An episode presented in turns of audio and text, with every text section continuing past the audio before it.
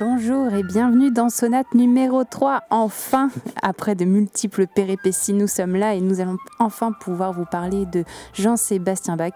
On a cru que ça n'arriverait jamais, n'est-ce pas Baptiste? En tout cas, on l'espère, hein, pouvoir euh, réussir à vous parler de Jean-Sébastien Bach jusqu'à la fin de l'émission. En effet, nous sommes bien en direct, hein. il est 13h05, nous sommes le dimanche 23 octobre, euh, si jamais vous en doutiez. Euh, et aujourd'hui, nous allons vous raconter la vie et l'œuvre du, du compositeur que certains considèrent comme étant le plus grand compositeur de, musique classique. Et on va commencer euh, tout d'abord, Manon, si tu le, le veux bien, par euh, un premier titre pour nous mettre, euh, pour nous mettre l'eau à la bouche.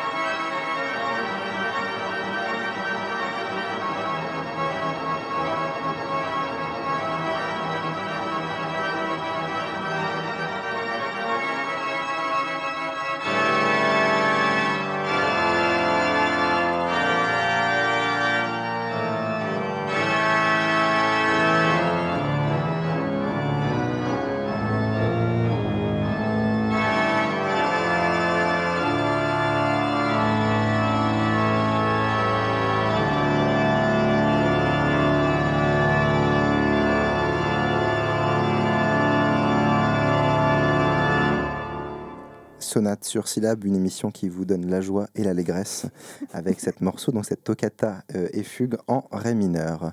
Extrêmement connu malgré tout. Tout à fait, et surtout extrêmement remarquable. En effet, si vous savez la jouer, venez en, venez en studio avec nous. Tout à fait. Donc, euh, on, démarre sur la biographie.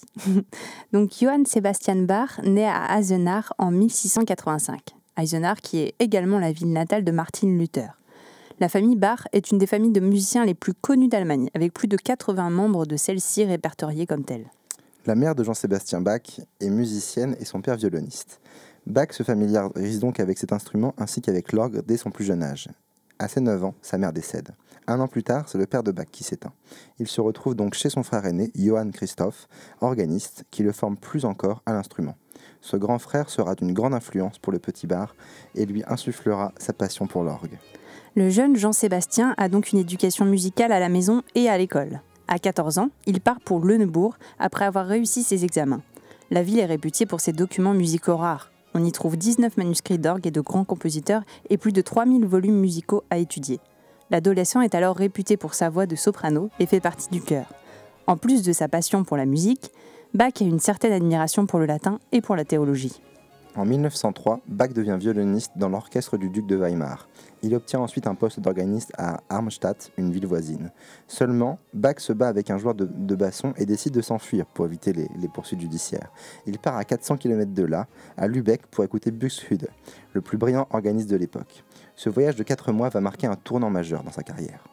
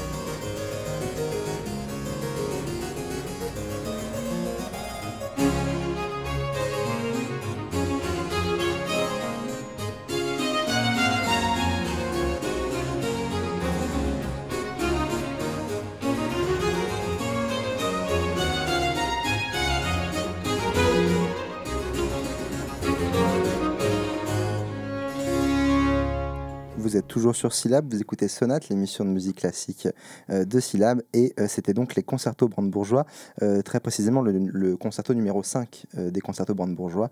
Et si vous voulez retrouver l'ensemble des titres et des morceaux des pièces que nous, diffusons dans Sonate, rendez-vous sur si-lab.fr. Bach revient à Mühlhausen, obtient un poste et se marie avec sa cousine Anna Barbara, avec laquelle il aura sept enfants. C'est une période faste pour le compositeur qui a le temps de se consacrer pleinement à sa musique.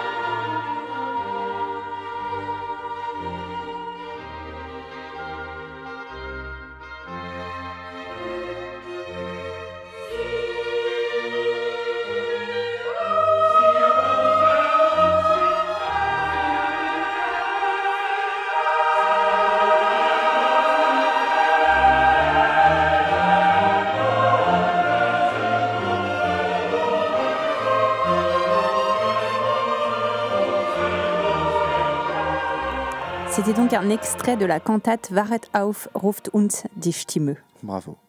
Bach retourne à la cour à Weimar et il devient concertmeister. C'est encore une période très prolifique pour Bach et à cette époque, il compose notamment la fameuse Toccata en ré mineur, l'œuvre pour orgue la plus connue à travers le monde que nous avons pu entendre en début d'émission. Jean-Sébastien Bach s'ennuie de la vie à Weimar et décide, encore une fois, de partir. Il va à Köthen et devient maître de la chapelle du prince Léopold. Ce prince, un homme très cultivé, donne énormément de liberté à Bach pour ses compositions.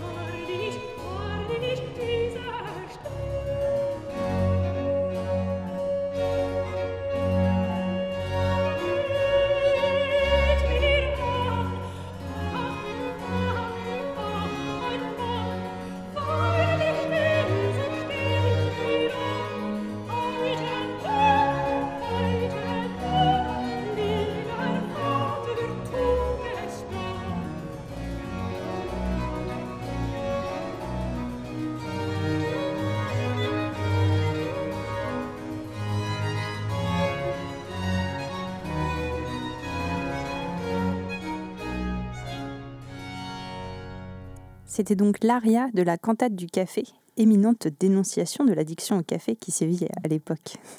Et la, musique religieuse, une des spécialités de Bach, n'est pas autant réputée à Köthen. C'est donc à cette époque que le musicien compose une grande partie de sa musique profane, extrêmement belle et renommée, dont font partie les suites pour, pour violoncelle et pour violon.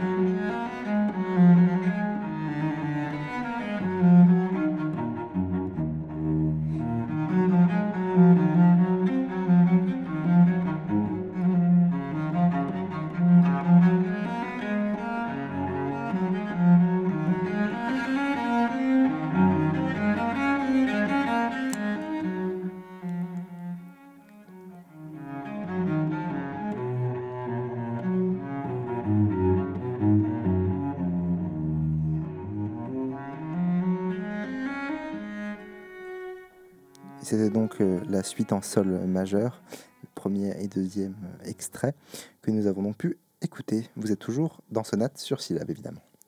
Jean-Sébastien Bach est alors très inspiré de musique profane italienne et en particulier de Vivaldi, dont il transcrit les concertos pour violon. Cette influence est assez prégnante dans les concertos brandebourgeois que nous avons entendus tout à l'heure. À Köthen, Bach gagne assez confortablement sa vie et voyage beaucoup avec le prince Léopold. En 1720, il visite avec lui une station thermale de Bohême et à son retour, Bach apprend que sa femme est décédée et qu'elle a été inhumée en son absence. Cette terrible nouvelle l'affecte tout particulièrement et il se réfugie dans la foi.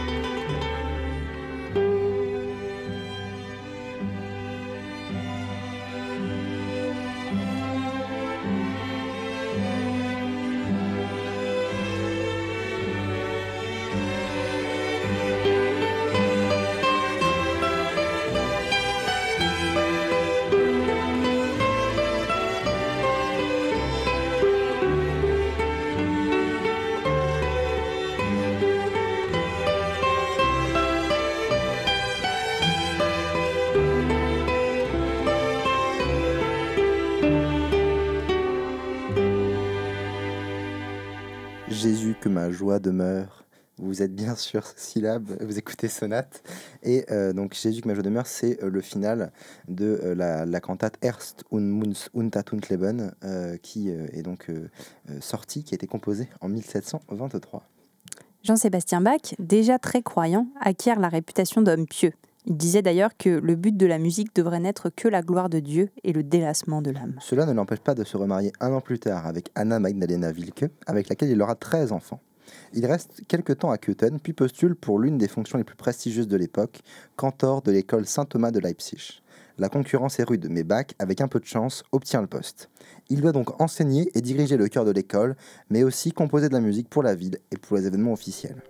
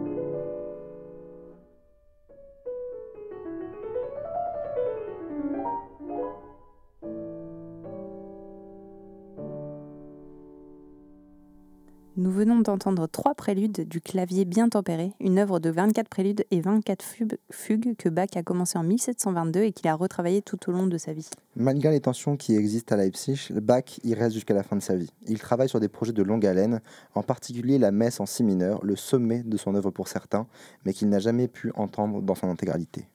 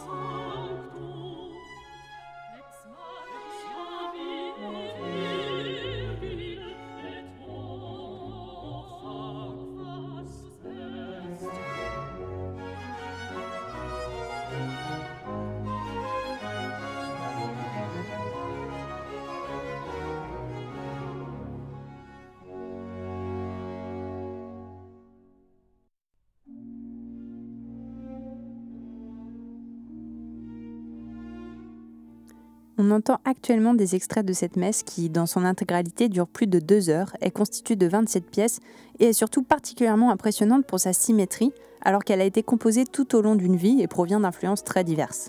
La fin de la vie de Bach est marquée par des problèmes de santé. Il a quand même l'occasion de rencontrer Frédéric II de Prusse, avec lequel il compose une fugue. Celle-ci est, avec les variations Goldberg et l'art de la fugue, une des œuvres contrapuntiques les plus importantes. Donc contrapuntique, ça va en fait dire superposer des lignes musicales différentes, donc des portées, en quelque sorte des ensembles de notes différents, et faire, euh, faire ça.